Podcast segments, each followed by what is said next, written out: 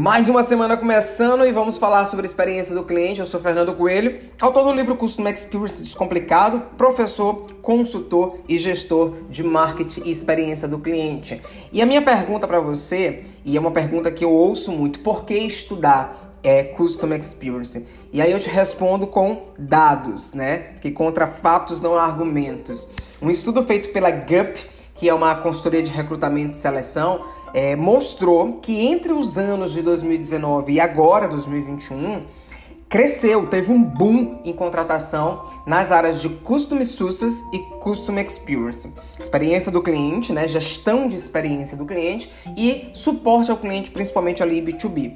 E esse aumento, gente, foi de 2.561%. Fernando, por que que isso aconteceu? Aconteceu e acontece. Eu coloco isso no meu livro que hoje o atendimento ele precisa ser 1D, 3A, 1H. O que, que é isso, Fernando? É, 1D é digital first, né? 3A, 1H de fácil acesso, ágil, assertivo e humanizado. Por quê? Porque esse cliente hoje ele é hiperconectado, ele faz tudo na palma da mão dele ali com o celular e com a popularização da internet, é, esse consumidor, principalmente o brasileiro, se tornou extremamente exigente.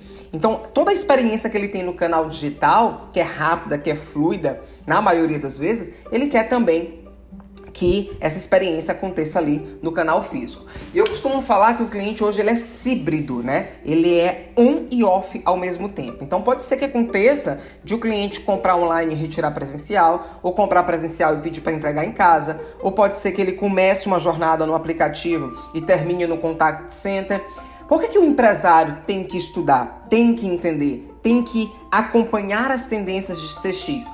Porque primeiro ele vai conseguir melhorar os processos dele, diminuir consequentemente a fricção no ponto de venda ou nos canais dele, é, refinar a jornada de compra e desenvolver ali programas de pós-vendas e fidelização. Como consequência, ele vai melhorar a satisfação, vai gerar mais compra, uh, vai aumentar o ticket médio é, do cliente dele, vai diminuir custo de aquisição, porque ele vai reter aquele cliente, vai conseguir indicação, né, porque o cliente satisfeito ele indica, e tudo isso é, vai estar muito mais forte em 2022.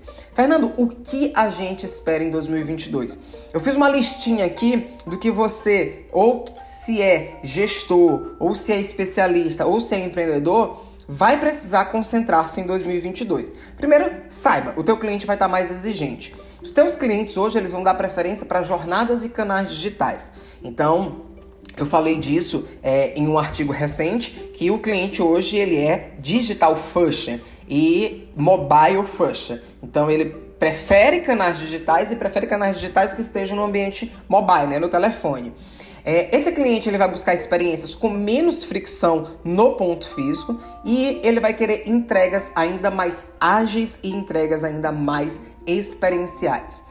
Um outro ponto que é fundamental empresários focarem em 2022 quando tem a experiência do cliente são meios de pagamentos com recompensas e benefícios, né? Então, pontos, milhas, cashback, o cliente ele vai querer isso. Então, esses são alguns insights que eu agora em dezembro já te deixo ali para você já incluir no seu planejamento tático da sua operação em 2022.